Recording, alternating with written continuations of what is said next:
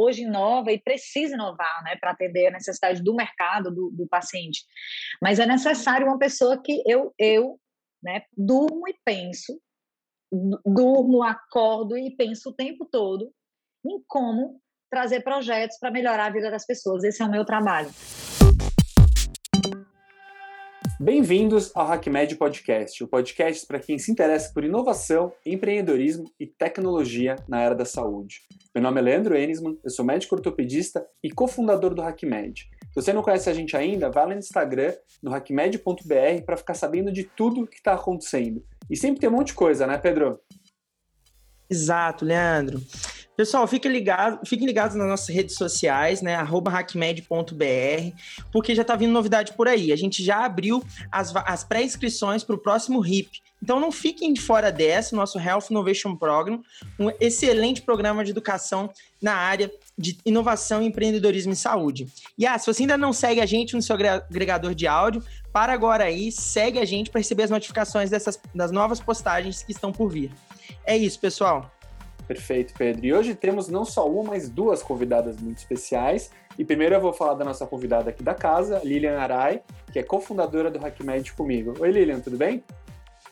Oi, pessoal, tudo bem? Aqui vim participar um pouquinho, entrar um pouquinho nesse podcast, invadir o espaço do Leandro e do Pedro, mas porque a gente tem uma convidada super, super especial, que é a Paty. É, e volta aí para você, Leandro, para você falar e apresentar a nossa convidada especial de hoje. Perfeito. A casa aqui está sempre aberta para todo mundo, né? O HackMed Podcast é uma casa de portas abertas. Entrou, vai ficando como toda a comunidade HackMed, né? Entrou aqui, ninguém, é uma porta de entrada, não tem porta de saída. E apresentando a nossa convidada de hoje, uma pessoa super especial, é a Patrícia Pinheiro, a Pat, que é gerente de inovação da Novartis. Pat, obrigado por ter aceitado o convite, por estar aqui com a gente. Eu já vou começar te perguntando para você contar para a gente um pouquinho da sua história, porque a gente sempre stalkeia um pouco nossos convidados, e eu descobri que você é pedagoga de formação. E eu fiquei pensando como uma pedagoga foi parar no mundo da inovação e do empreendedorismo. Boa pergunta, viu, Leandro? Primeiro, obrigada. É sempre muito bom falar de inovação, né? E esse bate-papo de inovação. É, eu fico muito feliz em estar aqui com vocês e e, e, contar um pouquinho da minha história, né? Então, como uma pedagoga veio para a inovação? Essa é uma boa pergunta. Minha mãe é pedagoga, o sonho dela é que todas as filhas foram, fossem né, professoras. E aí, por isso, a minha primeira formação foi de pedagogia. Então, a Patrícia Pinheiro é filha de uma professora e de um taxista, e que sempre, sempre quis, é, teve sonhos grandes, né? E, e se formou em pedagogia, fez MBA em marketing. Eu já tô, estou há 25 anos na carreira da farmacêutica. Comecei como representante de venda, gerente distrital, gerente regional, posições de, de gerência nacional. E hoje estou aqui como gerente de inovação. Inclusive, Leandro, sou a primeira gerente de inovação do que eu tenho conhecimento é, pelas nossas pesquisas no Brasil e no mundo, da indústria farmacêutica. Olha que legal, desbravando novos terrenos aí, muito bacana. E daí acho que é legal para a gente conhecer, porque assim, a gente tem conversado muito com algum pessoal de startup aqui, gente que está fundando empresas, e é muito legal entender e ver como o mundo corporativo também tem investido muito em inovação, né? E daí eu queria te fazer então duas perguntas. Primeiro, como você enxerga inovação, né? Porque cada pessoa chama, entende inovação por um jeito. E daí eu queria perguntar, que imagino que as pessoas aqui que estão nos ouvindo estão, são curiosas de que, que um gerente de inovação de uma grande empresa faz? Quais são os seus objetivos? Como é seu dia a dia? Leandro, essa é uma pergunta, acho que durante o primeiro ano era a pergunta que eu mais respondia. Paty, o que é que você faz? Inclusive, eu ia para as reuniões as pessoas, Paty, mas está legal, né? O que é que você faz? É, Leandro, o, o, gerente de inovação na indústria farmacêutica, né, aqui na Novartis, ele veio ocupar um gap onde é, a indústria trabalha, né, e trabalha com... Quando a gente pensa em inovação, pensa o quê? Em tecnologia, né? em, em, em, em transformar o, o, em simples, né? em atender a necessidade do cliente. Quando se pensa em indústria farmacêutica, inovação é o quê? Novas drogas, né? novas substâncias, é, e, e isso a indústria farmacêutica faz muito bem. Mas hoje não é mais sustentável cuidar do paciente só com a medicação. Existem uma visão que eu vejo que inovação tem tudo a ver, que é ter uma visão do paciente de uma forma integrada. E para ter essa visão, a gente precisa primeiro conhecer as necessidades do cliente, a que a gente fala inovação, a dor do paciente. Então, tudo em prol de melhorar a vida do paciente, de reduzir a jornada dele.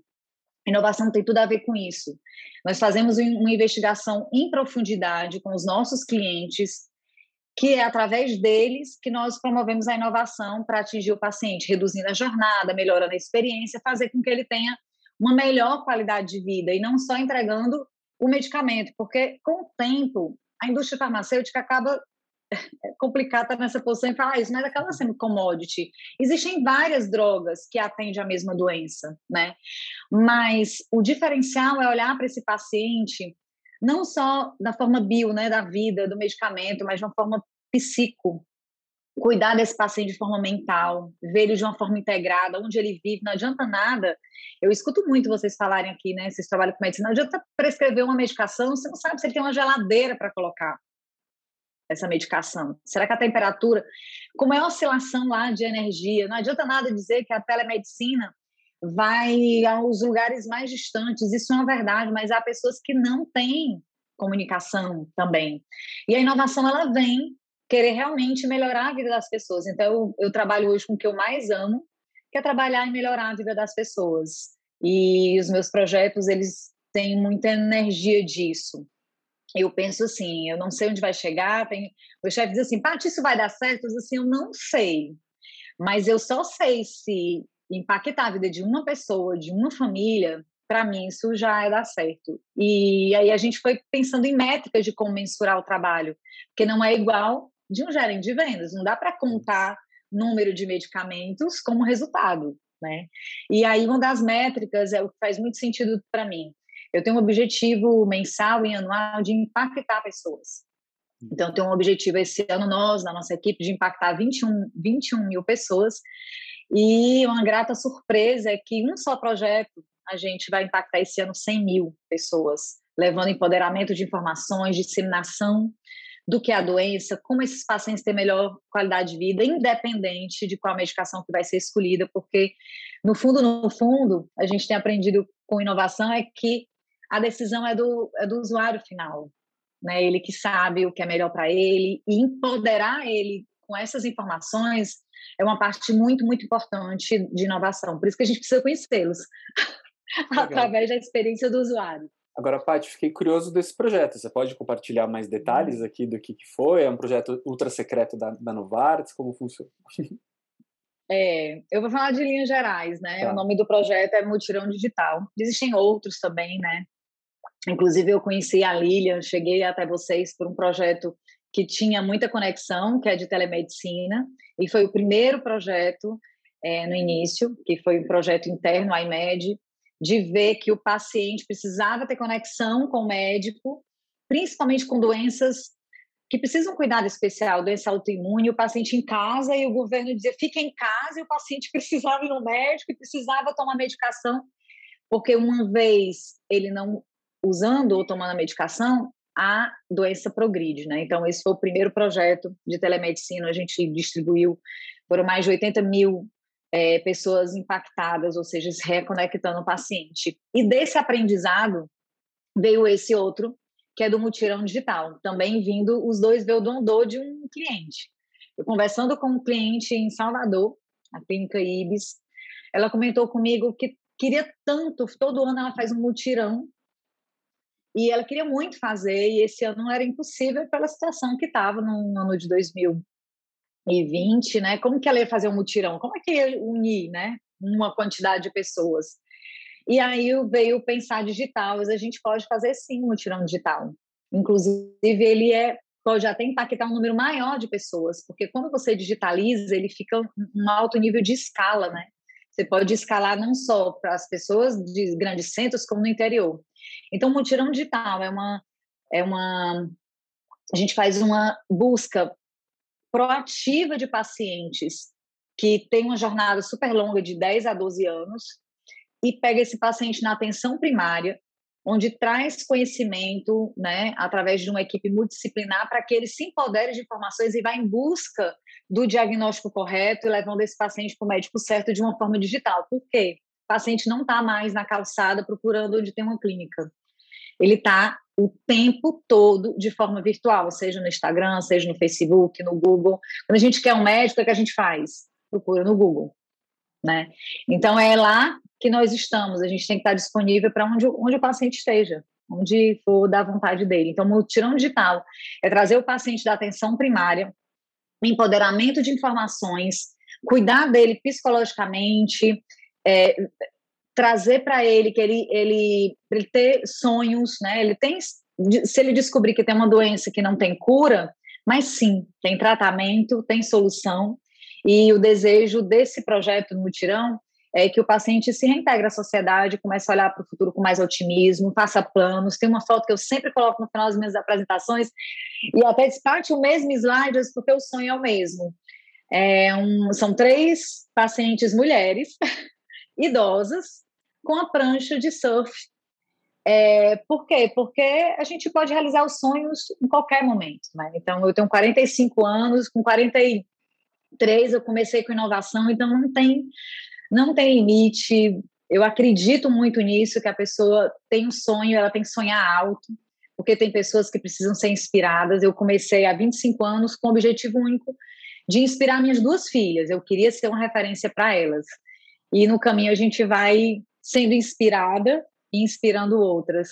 Mas é sobre o mutirão digital, que a gente quer impactar 100 mil pessoas. E quando a gente digitaliza, o poder de escala a gente nem tem noção do poder que a gente tem, né, com a, a plataforma, com o digital, né, o paciente, você tem ideia, até as informações a gente acompanha quantas vezes são compartilhadas, então, às vezes a gente coloca um conteúdo e viu que foi 125 mil vezes compartilhado, olha o poder disso, né, e eu fico bem feliz quando eu pensei em mil pessoas, eu não imagino só aquele número como a gente vê em reunião, eu imagino, gente, é o Maracanã lotado e uma fila gigantesca fora.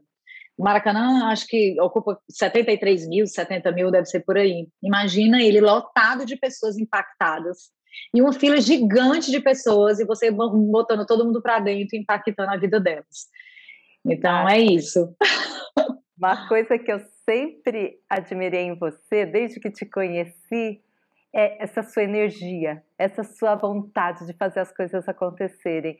É esse é, assim, você trouxe para mim um conhecimento que eu não tinha, de que uma indústria farmacêutica que a gente pensa que é uma coisa muito engessada, pesada, que só quer vender remédio, estava ali preocupado com detalhes tão pequenininhos, né, de, de, de como que o paciente vai poder ter acesso a, a, ao médico, que esse médico, como que ele pode é, estar mais bem servido em, por alguma tecnologia, por alguma coisa, isso realmente me fez assim ver que, nossa, né, isso é, é, é, é inovação, né, surgindo dentro de uma indústria tão pesada, tão tradicional, eu queria que você contasse um pouquinho de como é que você conseguiu desbravar todas essas nuances, né? Porque é difícil, eu acho que, entrar num, num, num ambiente desses.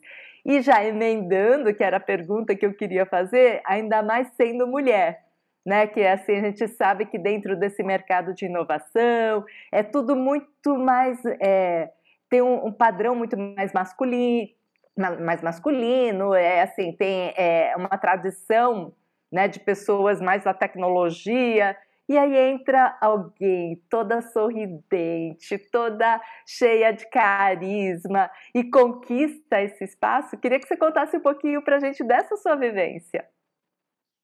Lili, os dois pontos que você trouxe não são fáceis, né?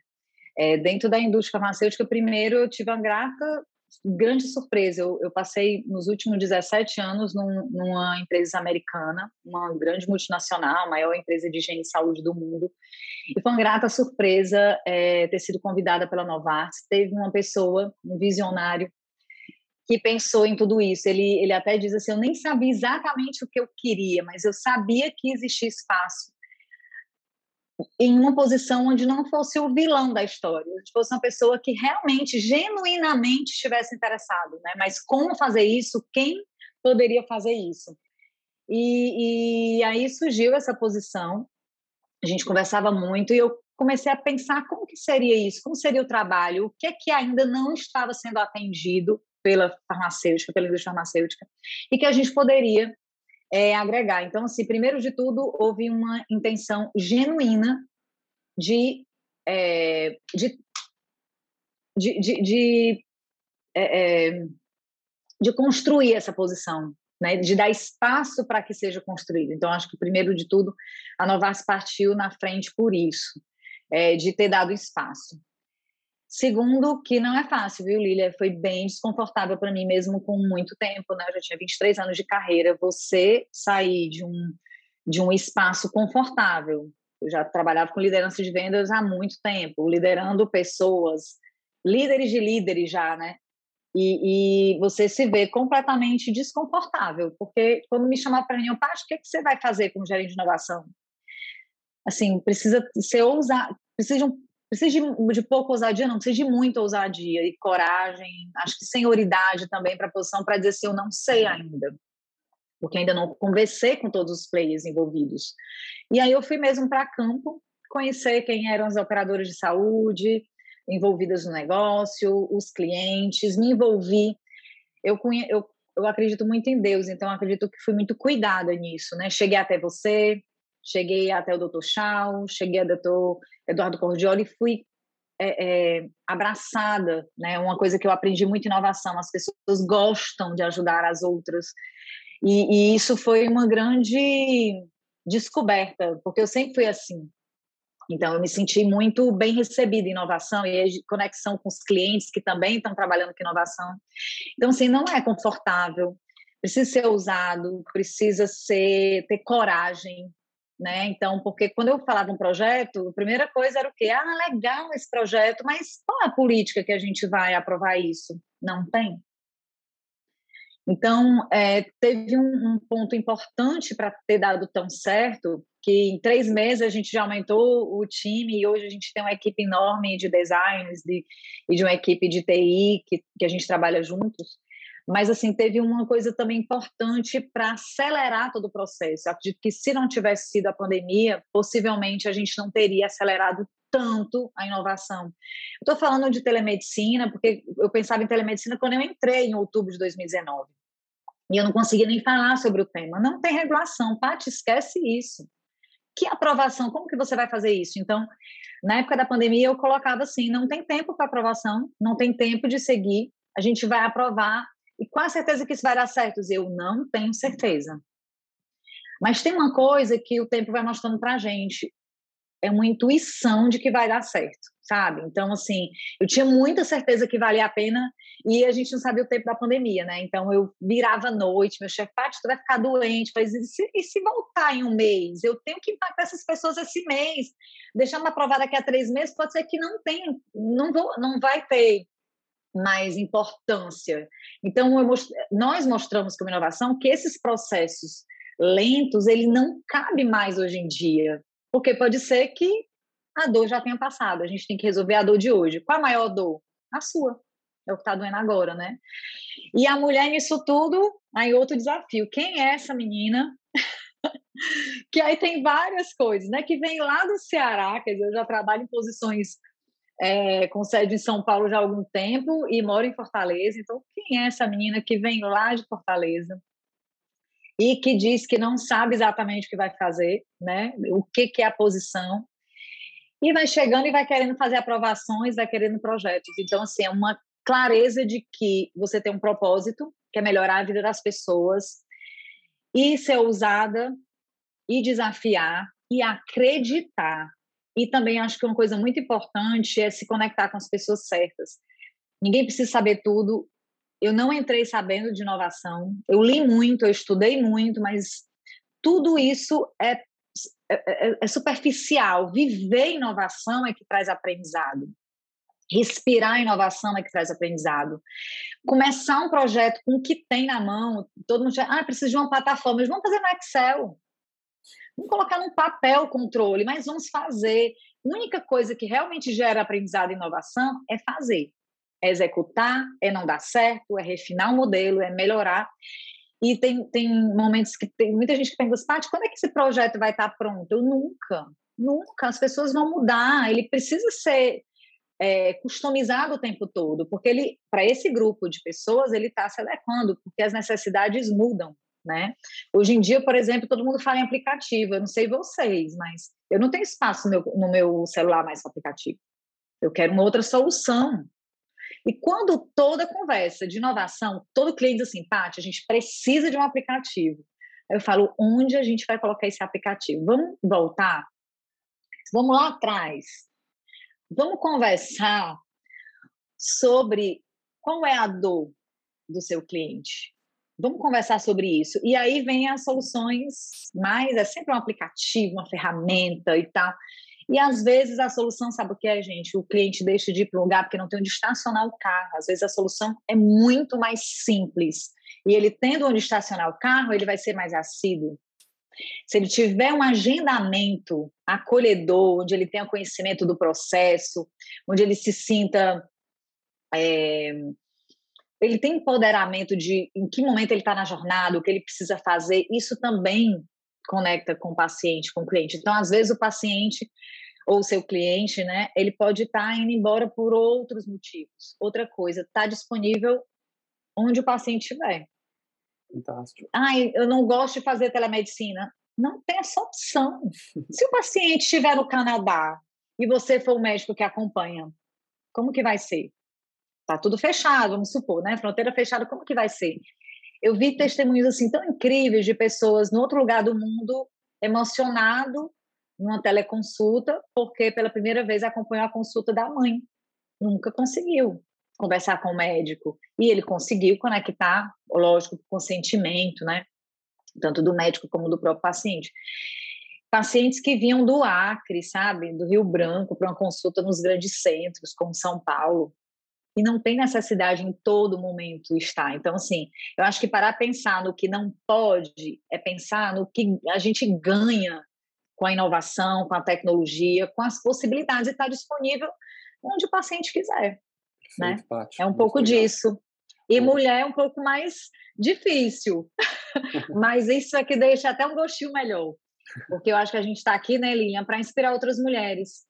Porque mulher tem tudo a ver com inovação, multitarefas, ousadas, sabem o que quer, tem um propósito grande, quer inspirar a família, né?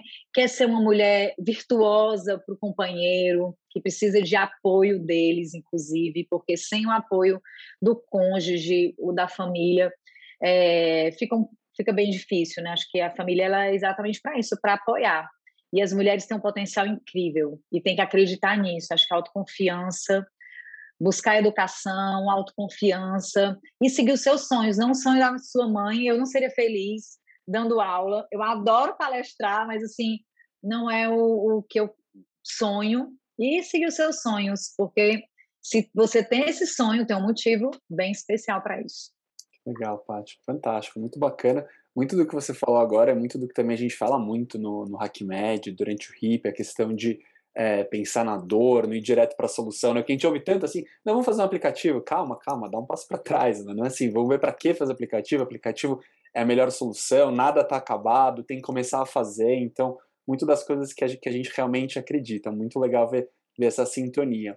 E agora eu queria fazer uma provocação aqui para você, porque você está contando para gente que você, dentro da Novartis, então pelo jeito até dentro de toda a indústria farmacêutica, você é a primeira gerente de inovação, e você está contando para a gente que já tem uma experiência no mundo corporativo, em outras empresas aí. Você enxerga hoje em dia que talvez as empresas que não têm ainda uma gerente de inovação, ou seja, o cargo que chamar, um responsável pela inovação, um head de inovação, todas as empresas uh, deveriam ter. E aí, quando eu estou pensando nisso, estou pensando tanto até, talvez, em empresas menores, em empresas maiores. Inovação tem que permear tudo que a gente está trabalhando hoje em dia? Leandro, eu não só acho que deve ter, como isso vai acontecer. né? É, tem que ter alguém pensando. É muito difícil, eu me colocando agora no, na cadeira, né, no sapato de um gerente comercial, por exemplo. É muito difícil ele trabalhar com a área comercial e desenvolver projetos. Eu não vou dizer para vocês que é tudo flores, que é. Fa... Gente, projeto tem que ter um cuidado, tem que ter sequência. Tem momentos que eu paro o projeto e vou fazer uma pesquisa de profundidade, porque eu não sei se estou se realmente aquilo está atendendo a dor. Você tem que levantar todas as hipóteses, né? Validar qual que vai ser com menor esforço, resultado mais rápido. Tem um processo, inovação tem um processo. Aqui nós construímos um processo de prospecção, ideação, pilotar, refinar o piloto para depois chegar no projeto no momento de escala. Então, o que é que eu vejo? Que todo mundo faz inovação.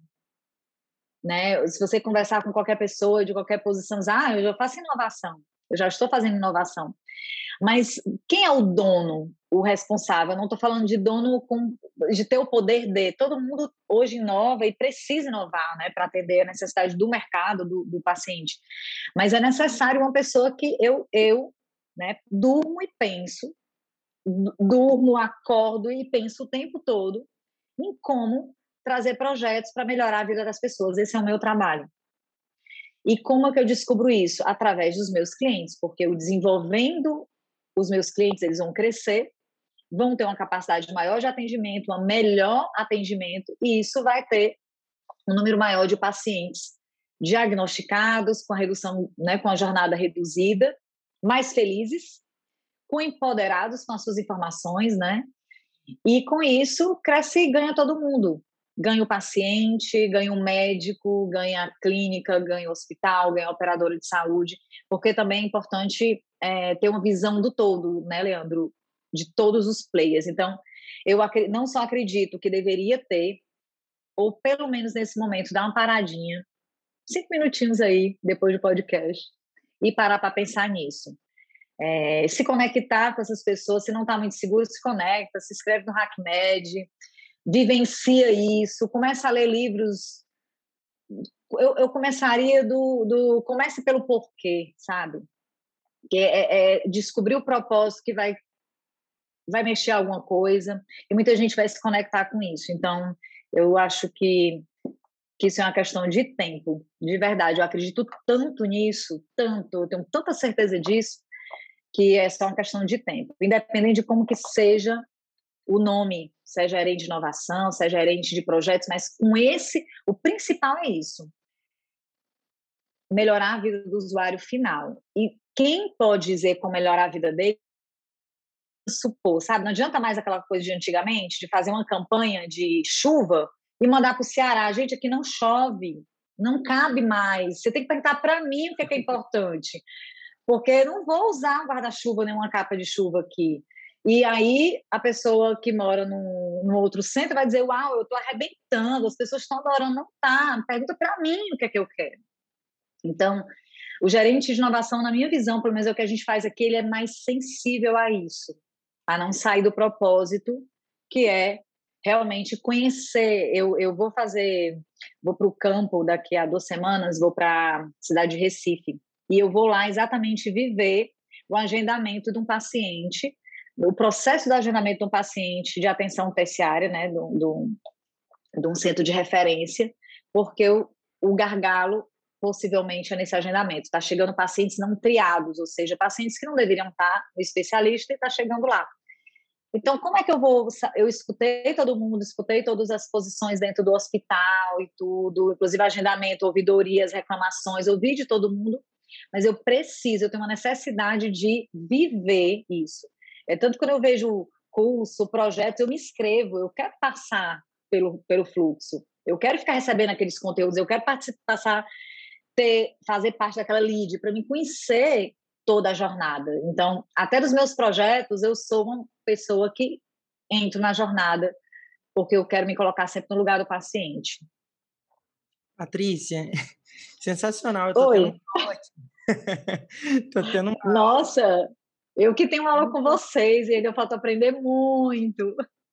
Muito bacana ouvir isso, né? E eu que estou na, na, na, graduação, né, na faculdade de medicina, a gente não tem tanto contato, né, com, com inovação. A gente tem um ensino ainda particularmente na minha universidade, que é uma universidade pública, a gente tem um ensino muito tradicional, muito conservador.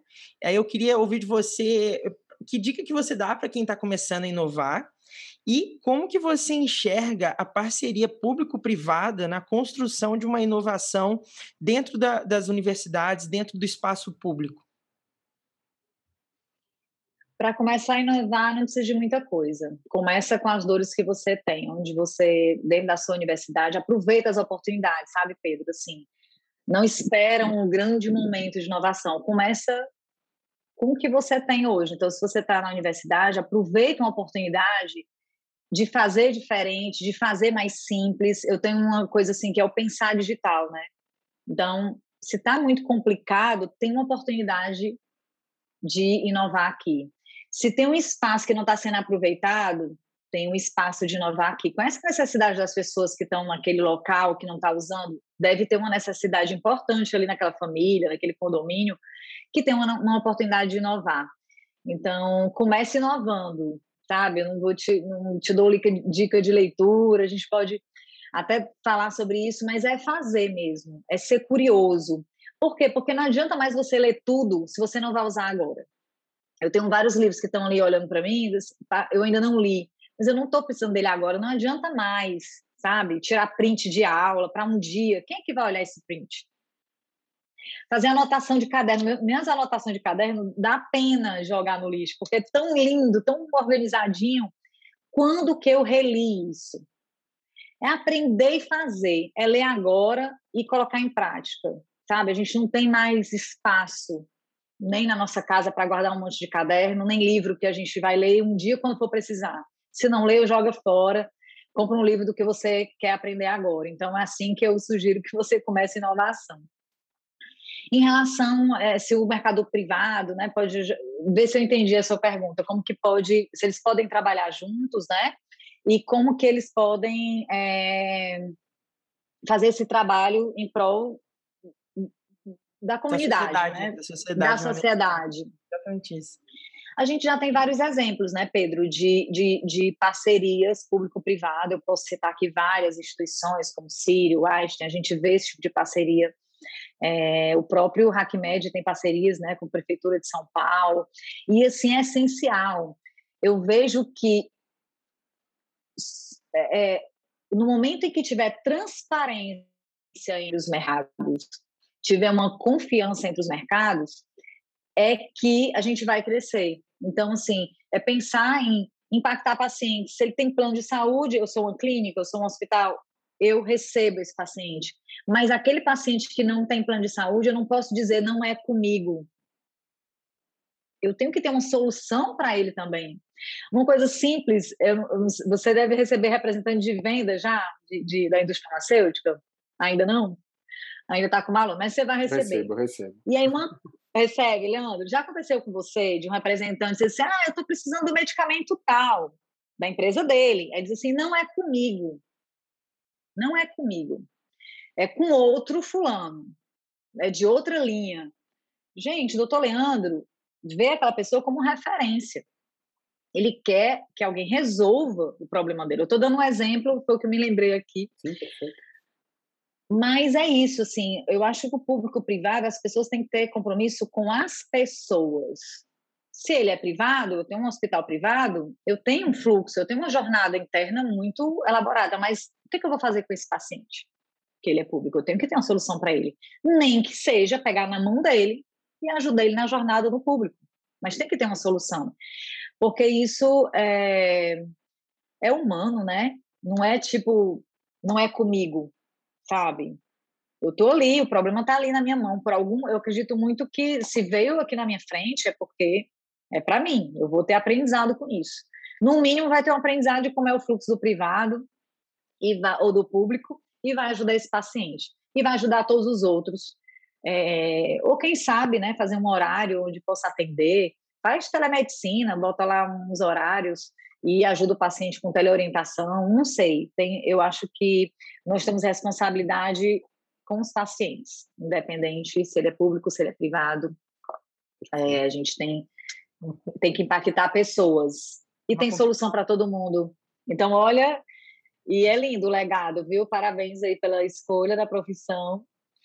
E eu acredito muito nos, nos novos médicos, né, doutora Lília e doutor Leandro? A gente vê assim um diferencial muito muito bonito, né? Essa, eu, eu tenho uma filha de 28 anos, já sou vó, viu, gente? Sou vó da Heloísa.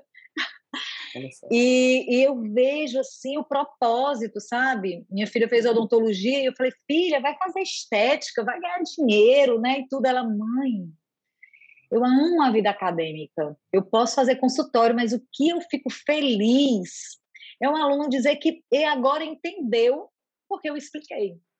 Então é isso. Então assim, nossa, vocês estão muito na frente assim do como eu era lá atrás. Vocês vão muito mais longe porque assim tá, vocês já estão nascendo com propósito, né? Minha filha com três anos ia no supermercado, ela olhava para mim, eu pegava saco plástico, ela, mãe, a sustentabilidade. Eu falei, gente, que sustentabilidade? Eu quero levar minhas coisas para casa. E, e, como a gente aprende com os mais jovens, né, a isso? Né? Porque me fez pensar, tá, eu vou levar como? Aí ela, mãe, bota numa caixa, compra sacola. Então, assim, a gente passou muito tempo no automático e essa nova geração, a inovação, esse movimento, ele fez a gente, o mais importante do ser humano, pensar pensar. Pensar. Eu fico pensando na, na, nisso da competição e lembro que, porque o que acontece, né, que que essa colaboração é mais importante do que só uma competição, né? Por exemplo, um, um exemplo que vem na minha cabeça é da, da, da relação da Netflix com, a, com as demais é, empresas de streaming, né? Ah, não tem isso, mas lá na Prime tem isso, mas lá na Star Play tem isso. E é justamente isso, né? Você chega e pede um medicamento para o representante da Novartis e fala, aqui não tem, mas espera aí que eu tenho um representante da Medley que tem. E, porque o, o, o foco não é o vender, o foco é o paciente, né? Então aí o propósito tá, tá movimentando as pessoas. Aí que eu acho que, que todos ganham nessa cadeia, né? Inclusive isso, Pedro, na minha visão como paciente, pode ser que eu esteja falando uma coisa, é, mas para mim faz sentido. Esse é o diferencial do médico hoje, do futuro. O paciente ele quer saber até as opções que ele tem. Tipo, esse é o tratamento, mas eu não vou fazer tratamento. É um, paciente, ele, ele empoderado de informação, ele pode tomar essa decisão. Eu não quero fazer esse tratamento porque eu conheço esses riscos. E você ser essa pessoa que dá informação, que cuida dele, e ele ter a opção, né? Eu vejo o paciente, ele. É, eu, eu, graças a Deus, nunca tive uma doença assim que me tirasse o chão, né? Que ficasse sem, mas eu fico imaginando, às vezes você está no corre-corre, você está na consulta, é aquilo ali, você não está nem escutando o que o médico está falando, gente. Nem escutando, você já está, meu Deus, vou morrer, o que, é que eu vou fazer, minhas filhas, você já está longe. Ele sai, ele sabe o que, é que tem que fazer. Né? E ter um processo, olha, de que ele saia com um passo a passo, onde ele possa conversar com outra pessoa, é, é super importante. Às vezes é, são coisas simples, né? Eu vejo ideias fantásticas, né? De colocar posologia riscado na caixa, né? Que alguns médicos vão fazendo. Isso para muita gente parece não ser inovação, isso para mim é, está atendendo a necessidade do paciente. Ele entendeu, então está sendo efetiva. Isso para mim é inovação, é criar soluções simples que atendam a necessidade do usuário final. Perfeito, perfeito. E essa questão de decisão ah, já passamos muito. e essa questão de decisão compartilhada aí é muito legal, né? Mas acho impressionante como como os pacientes ainda não estão acostumados, né? Agora eu estava vendo uma paciente no meu consultório antes de da gente gravar aqui, e é uma senhora que tem uma fratura de fêmur e me perguntou se ela podia andar de bicicleta, né? E eu fiquei falando assim, olha, eu acho que não deveria, tal, mas se a senhora quiser também, a senhora pode, é um risco, tal. Elas estão, a decisão é minha? Eu falei, é lógico, a decisão é sua. Eu não vou estar lá com a senhora vendo se a senhora está andando de bicicleta ou não. Então, mas é interessante ver como os pacientes não estão acostumados com essa questão de participar da decisão, né? Acho que pelo menos os pacientes mais velhos, né, que vêm de uma cultura mais antiga, onde realmente essa coisa do, do profissional de saúde ser o dono da verdade, né? Muito legal, muito legal. Já tô, é, já tô aqui. Isso humaniza, né? Sim, isso humaniza, né? Eu, eu posso ter poder de escolha, né? Eu posso, eu posso andar de bicicleta? Pode. Vamos discutir os riscos? Perfeito. Então, você quer andar quanto tempo? A maratona? Uhum. É um Ironman? É aqui para a esquina? O que é que pode acontecer? Se você acontecer, plano A, você vai para emergência tal. Plano B, você faz uma massagem. Plano C, você coloca gelo. E aí vai dando empoderamento e a decisão é do paciente, até porque é igual como filho, né, Leandro? Eu posso, eu educo a minha filha, eu dou as opções, eu falo que é uma situação de risco, eu falo tudo que pode acontecer, mas eu não posso estar com ela 24 horas por dia. Sim. O médico não, não tem como monitorar a jornada do paciente inteira. Ele tem que empoderar o paciente para que ele consiga saber até o que é uma situação de emergência, uma situação de risco e as possibilidades que ele tem. Perfeito, perfeito. Muito legal, muito legal. Paty, agora a gente vai passar para o quadro aqui do nosso podcast, que é o Hacker Conectado. Hacker Conectado. E aqui eu tô te pegando de surpresa, eu sei disso, que a gente pede para o nosso convidado para fazer uma indicação de um livro, de um podcast, de um filme, mas para dar tempo de você pensar, eu e o Pedro vamos começar aqui com as nossas indicações e depois você passa para a sua. Tá. E eu vou começar com a minha, que é um, um livro que eu acho que foi o livro mais indicado aqui no nosso podcast, né, Pedro? E toda vez as pessoas indicavam, e eu ficava com uma certa vergonha porque eu não tinha lido ainda, que é o Hard Things About Hard Things, traduzido para português, O Lado Difícil das Situações Difíceis, do Ben Horowitz, que é um livro que conta muito sobre a história de uma startup, é, de como ela cresce, mas os lados difíceis que as pessoas não contam. Acho que foi o livro mais indicado aqui no nosso podcast, mas eu não tinha lido ainda. Li agora, realmente o livro é muito bom e recomendo para os nossos ouvintes que não, Já não leram ainda para eles lerem. Pedro, fala a sua indicação aí da semana.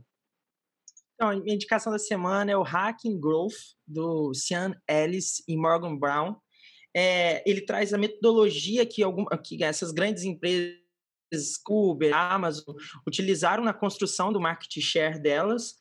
Né? É, ele está para essa estratégia de marketing share, assim como o Lean Startup pra, tá, está para desenvolvimento de produtos, o Scrum está para produtividade. Então, é um livro que, que agrega bastante e que eu estou lendo agora pela indicação lá da, da iClinic.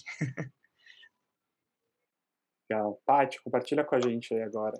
Sou eu, tô anotando o que vocês estão falando. Esses dois eu não conhecia. Ai, de inovação, gente, é tanta coisa. É... Vamos falar um pouquinho de propósito, que eu acho que aí a pessoa consegue conectar com inovação fácil. Até para começar certinho com inovação. Tem um livro, esse que eu falei, né? Comece pelo porquê. Ele, ele é um livro simples, é um livro fininho, mas é um livro que deixa muito claro que você tem que saber exatamente o porquê que você está fazendo o que está fazendo. Isso para mim é muito forte, né? Ele, ele conta um pouco da história da Apple, né? E, mas de certa forma, assim, o porquê que eu estou fazendo esse projeto. Porque isso é tão importante você acordar e saber por que, que você está ali, por que, que eu estou na Novartis, por que eu estou nessa cadeira de inovação, por que, que eu estou aqui com vocês. Tem um propósito para tudo isso. E o primeiro, acho que tem que começar pelo porquê mesmo. Eu posso dar uma segunda dica? Claro. De um livro que fez uma grande diferença na minha vida, um livro que não é famoso, mas ele fez uma grande diferença na minha vida porque é, uma pessoa contou a história dele de, do, da propósito, é, de propósito de vida e me conectou muito, que é Comece Algo que Faça a Diferença. Vocês já ouviram falar desse livro? Não. Não, ele é muito bom. Ele conta a história da Atoms, né, que é um, é um na Argentina chama de alpargatas, aquelas sapatilhas, né? E que uma pessoa começou um, ele tinha uma outra empresa e e o negócio é que achou ele, mais ou menos como inovação que me escolheu, né, Lília? Como inovação te escolheu, como te escolheu como representante das mulheres de inovação. Então, o propósito escolheu é, essa pessoa do livro, que fala da história da Toms, e tem uma parte do livro que eu lembro muito, que ele falou assim, faz muita diferença um dia ele estava no aeroporto e viu uma senhorinha, essas sapatilhas é para pessoas mais jovens, né, na visão dele, no, no avatar que ele construiu lá do produto. Ele viu uma senhorinha com essa sapatilha. Ele foi perguntar: onde a senhora comprou isso? Onde você comprou? Que era dele, né? Ela falou: ai, você precisa ter, eu tenho de toda cor. Você sabia que toda vez que eu compro uma sapatilha da Toms, uma outra criança recebe um calçado lá, famílias carentes na Argentina, compre você também, eu vou te dar o site. E ele viu que realmente valia muito a pena fazer a diferença. E ele fala sobre empreendedorismo, né? Então, se você vai fazer alguma coisa, comece com algo que faça a diferença. Então, se você vai começar a sua carreira como médico, comece por algo que faça a diferença. Se você vai montar uma banquinha de qualquer coisa, comece fazendo algo que faça a diferença na vida das pessoas. Legal. Lilian? Eu vou dar a dica aqui de um livro que você me deu a dica, Leandro, que é a regra Tô só da anotando. né, da, que é do, do CEO da Netflix. É muito interessante ter essa visão de como que a Netflix, que era muito, assim, ela era basicamente é, é, é, devolvia livro, é, não, vídeos, né, como que chama, é, é, VHS, né, Locadora, antigos, locadora. locadoras, né, e se transformou em tudo que se transformou e qual é a forma deles trabalharem, o quanto eles valorizam cada funcionário, como, como cada um é importante, e não tem essa questão de hierarquia e a responsabilidade que cada um tem. É um pouco ousado até demais, eu acho, mas assim, o quanto na inovação é preciso ter talentos. Né? Então, eu acho que é, é uma coisa bem interessante da gente refletir, e principalmente quem trabalha com inovação, de saber valorizar cada um. Fantástico. A regra é não ter regras. Eu também adorei o livro, gosto muito. Gente, infelizmente estamos chegando aqui no final do nosso episódio. Aquela. Aprendemos muito aqui. Com certeza poderíamos ficar mais um tempão aqui conversando, tá muito legal. Mas também tenho certeza que a Patina vai voltar aqui com a gente em episódios futuros para a gente trocar mais ideias, saber dos projetos novos que estão rolando lá na Novartis. Lilian, obrigado aqui pela participação especial. Sempre um prazer estar com os outros cofundadores aqui do HackMed com a gente. Pedro, obrigado por estar aqui com a gente, fiel escudeiro. E, Paty, só antes de terminar, vou abrir para você o microfone para alguma consideração final e depois a gente acaba. Minha consideração final é que eu quero ver mais mulheres aqui falando de inovação. Então, eu desafio você que está aí do outro lado escutando o podcast, ouse, faça com que tem nas mãos, acredite nos seus sonhos. Se ele chegou, esse sonho está com você, porque você tem que fazer alguma coisa com eles. Eu quero ver mais mulheres aqui empoderadas, inovadoras, ousadas, corajosas, para a gente aprender mais, para a gente aprender com vocês, tá bom? E é isso, obrigada. Perfeito, perfeito. Então, com certeza, desafio lançado aqui. E eu quero lembrar nossos ouvintes, antes de ir embora, para vocês apertarem o seguir aí no agregador de podcast, vão ficar sabendo de todos os nossos novos episódios. E daqui duas semanas a gente se vê de novo com mais um convidado, uma convidada muito especial, para a gente seguir hackeando o mundo da inovação e empreendedorismo na área da saúde. Um grande abraço.